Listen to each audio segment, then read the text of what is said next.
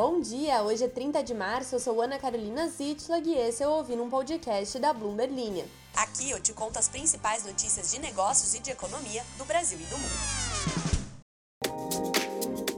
Olha, eu vou mandar um papo reto aí para vocês. Não aconteceu nada de assim muito interessante nesta quarta. Tô brincando, é claro que aconteceu, a notícia não para, mas aqui no meu mundinho, vou ser sincera, foi uma quarta-feira de bater a cabeça no teclado pro tempo passar mais rápido. Quem nunca teve um dia desses, né? Talvez a coisa mais interessante que tenha acontecido comigo foi descobrir que o nosso community manager, o Jonas Crisóstomo, sabe imitar o Pato Donald. Eu não faço ideia do que ele falou aqui, a maior prova de que ele realmente sabe imitar o Pato Donald, porque eu nunca entendia o que o Pato Donald falava. Nós decidimos que, se nada der certo, a gente vai se vestir de personagens da Disney para animar festas de criança. Fiquem atentos. Mas bom, temos sim muitas coisas intrigantes para contar aqui hoje. E a primeira delas envolve robôs. Especialistas em inteligência artificial, líderes do setor e pesquisadores, incluindo Elon Musk e o cofundador da Apple, Steve Wozniak, pediram a desenvolvedores de inteligência artificial que façam uma pausa no desenvolvimento de qualquer modelo mais poderoso do que a última versão por trás do ChatGPT da OpenAI. Mais de 1.100 pessoas do setor assinaram uma petição solicitando que laboratórios de pesquisa e desenvolvimento parem de treinar os poderosos sistemas de inteligência artificial por pelo menos seis meses, com o objetivo de permitir o desenvolvimento de protocolos de segurança compartilhados. O apelo ocorre após o lançamento de uma série de projetos de inteligência artificial nos últimos meses, que executam tarefas humanas de forma convincente, como escrever e-mails e criar artes. A OpenAI, que tem a Microsoft entre os investidores, lançou o seu GPT-4 neste mês, uma grande atualização de seu chatbot com inteligência artificial capaz de contar piadas e passar em testes, como o exame da ordem de advogados. Com essa notícia, eu fui obrigada a fazer uma coisa que eu estava evitando há muitos dias, que era logar de novo no ChatGPT. Mas Ana, por que você estava evitando entrar na maior revolução tecnológica das últimas décadas, como disse Bill Gates? Porque eu fico vidrada. Vejam vocês que eu acabo de perder 20 minutos lá ao começar com escreva um poema como se fosse o Pato Donald. Ele realmente escreveu um poema como se fosse o Pato Donald. Eu fui no Google, como eu fiz em todas as vezes para averiguar se esse poema já não existia. Ele não existia e aí foi ladeira abaixo. Falando no Google, que é controlado pela Alphabet, e a Microsoft estão entre as empresas que usam inteligência artificial para aprimorar os seus mecanismos de busca. De acordo com essa carta dos especialistas pedindo para que essas revoluções sejam feitas mais lentamente, os desenvolvedores devem trabalhar com as autoridades para criar sistemas de governança de inteligência artificial e órgãos de supervisão. A petição recomenda que os governos intervenham no desenvolvimento de sistemas caso os principais atores não concordem com uma pausa pública e verificável. Essa carta foi uma das notícias envolvendo inteligência artificial nesta quarta-feira. Outra é que o governo do Reino Unido vai recomendar ao Departamento de Ciência, Inovação e Tecnologia do país que aplique regulamentos existentes para que a indústria de inteligência artificial seja usada de maneira que esteja em conformidade com as leis locais. Isso vem depois de uma série de denúncias envolvendo plágio e outros tipos de uso criativo das ferramentas. Quem também fez um alerta foi o banco americano Goldman Sachs, que disse que até 300 milhões de empregos podem estar em risco de serem eliminados por produtos de inteligência artificial. Os empregos ligados à administração e a escritórios no geral são os mais ameaçados, por terem mais funções que potencialmente podem ser substituídas por mecanismos de inteligência. Com isso, eu fico muito imaginando se a gente finalmente vai ter tempo agora para ficar deitado na grama olhando as nuvens ou passeando no parque, ou se vamos arranjar outros trabalhos para ocupar essas horas de trabalho que a IA vai nos poupar. Eu dou uma chance para vocês adivinharem o que vai acontecer. Eu, por exemplo, passo boa parte do meu dia escrevendo roteiros para os vídeos da Bloomberg Linha. Alguns, como os do TikTok, são mais criativos. Então acho que nesse ponto seria difícil que a inteligência artificial conseguisse reproduzi-los. Mas os do Instagram que são tipo reportagem padrão da TV, são 100% automatizáveis.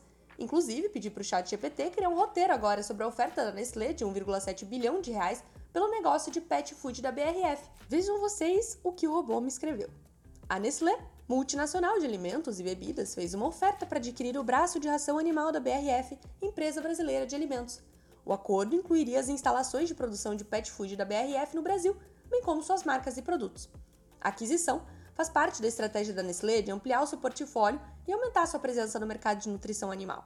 A marca já tem forte presença no setor de pet food, com marcas como Purina e Friskies, e essa aquisição fortaleceria ainda mais a sua posição no setor.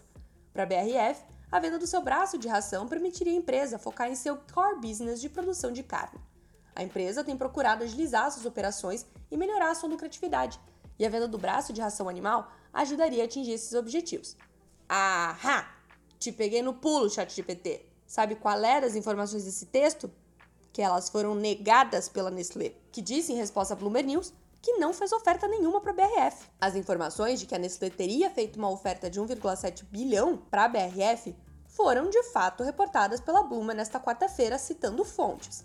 Só que a reportagem não disse em nenhum momento que o acordo já estava de pé, só que uma oferta tinha sido feita. A Nestlé é de fato a empresa mais cotada para assumir esse braço de ração. Por essa oferta, segundo eles, ainda não aconteceu. Só que o chat GPT não me falou isso quando eu pedi para ele escrever esse texto. Ele chegou a falar que o acordo está em fase de aprovação dos reguladores no final. Obviamente que a tecnologia é incrível, mas segura peão que também pode ser uma máquina de fake news. Então, prestem muita atenção. Que nem o caso do Papa, se você é muito, muito sortudo e mora embaixo de uma pedra e por isso não precisa ter Twitter, perdeu a imagem do Papa Francisco desfilando com um lindo casacão branco que parece de grife. Todo mundo elogiou o estilo do Papa quando saiu essa foto, até ser revelado que era uma montagem realizada por um robô especializado em imagens, e era muito convincente. Mas agora mudando completamente de assunto e usando somente a frase ela era muito convincente como gancho, que parece estar convencendo o mercado é a nova proposta para o teto de gastos do governo, o chamado por mim, esqueleto fiscal, vejam vocês, que deve ser apresentado nesta semana, acabando com dias de angústia da minha pessoa de ter que ficar repetindo a palavra arcabouço fiscal por aí. E eu tenho infos do que vai ter neste famoso plano aí, hein? O governo do presidente Luiz Inácio Lula da Silva vai apresentar um plano fiscal que visa, segundo as suas palavras, o fortalecimento das contas públicas, a eliminação do déficit primário a partir de 2024 e obtenção de superávites crescentes até o fim do seu mandato em 2026, de acordo com uma fonte do governo com conhecimento da proposta, que falou a Bloomberg News. A proposta visa um superávit primário que não considera o pagamento dos juros da dívida de 0,5% para 2025 e de 1% para 2026. O plano deve ser apresentado nesta quinta-feira pelo ministro Fernando Haddad, em uma entrevista coletiva agendada pelo Ministério da Fazenda para as 10h30. Então, às 10h30, eu vou estar acompanhando essa coletiva para poder fazer vídeos que o ChatGPT não vai poder me ajudar. Segundo a Bloomberg News, o ministro das Relações Institucionais, Alexandre Padilha, disse que o presidente Lula deu aval ao plano elaborado pela equipe econômica de Haddad. Este plano é amplamente esperado pelo mercado brasileiro, já que o endividamento do país pode ser um fator de risco para investidores estrangeiros e também para a gente. O país, dando uma sinalização de que quer controlar e diminuir a sua dívida, é capaz de atrair muito dinheiro lá de fora, ainda mais em uma época de turbulência na Europa, com guerra na Ucrânia e trocas de farpas entre os Estados Unidos e a China, que não é nada muito novo na, na história, né? Mas o ponto é que muitas pessoas com quem nós temos conversado aqui na Bloomberg Linha, dentre CEO de bancos, gestores de fundos e outras pessoas que mexem bastante aí no mercado, o Brasil e a América Latina no geral se tornaram muito atraentes nos últimos meses por conta das turbulências externas. Então, a expectativa é que um compromisso maior do governo com a questão fiscal brasileira possa atrair mais pessoas para o nosso mercado. Viu? Eu falei que tinha coisa interessante, mas que não era tanta coisa interessante eu vou parar por aqui, pois avisei que o dia tinha sido mais morno. E vai que hoje não é um dia morno e aí o podcast vai ter 45 minutos amanhã. Hoje são. Não vou falar o horário, é muito tarde. E antes que eu me esqueça, fascinada pelos dias diferentes de feijoada no país. Resumindo, todo dia é dia de feijoada. O Bruno diz que dia de feijoada no norte é na sexta. Aí a Maninha ML diz que dia de feijoada em Goiânia é no sábado. Mas aí o Eric Renato me chamou de Mickey e diz que domingo é dia de macarronada. Então eu fiquei bem confusa e com fome.